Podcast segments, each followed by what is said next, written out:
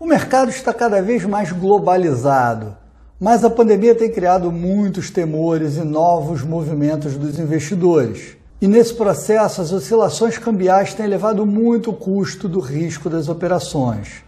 Uma das estratégias que vem sendo mais discutidas são as transferências entre carteiras de criptoativos. Eu sou o professor Márcio Caldas e no vídeo de hoje nós vamos discutir a possibilidade ou não da configuração do crime de evasão de divisas nesse tipo de operação. Já deixa o seu like, se inscreve no canal e nos ajude a divulgar o universo do planejamento tributário.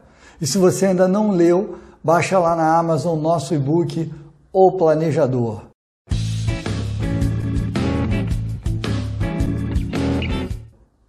Utilizar criptoativos para retirar dinheiro do Brasil sem fazer uma operação cambial poderia ser uma forma de evasão de divisas.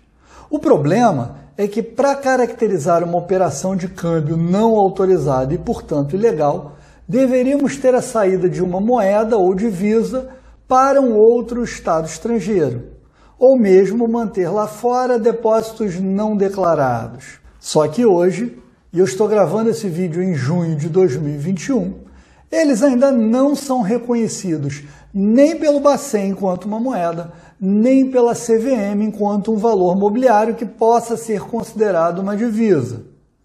Restaria então para a configuração desse tipo penal apenas a conversão já no exterior para uma outra moeda, quando a partir desse momento haveria um depósito de moeda não declarado. Só que daí surgem duas questões. A primeira é que é cada vez mais comum a, transação direta utilizando esses ativos como meio de pagamento, inclusive com o uso de bandeiras importantes como a Visa. Depois, para fugir das oscilações, ainda é possível a conversão para chamadas stables, que se pareiam com moedas como o dólar, criando uma estabilidade sem a necessidade de conversão em outra moeda.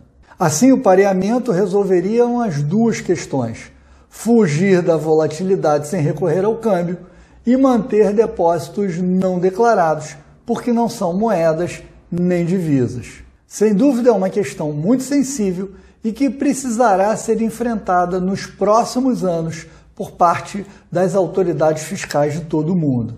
Te espero na nossa próxima conversa sobre planejamento tributário. Um grande abraço.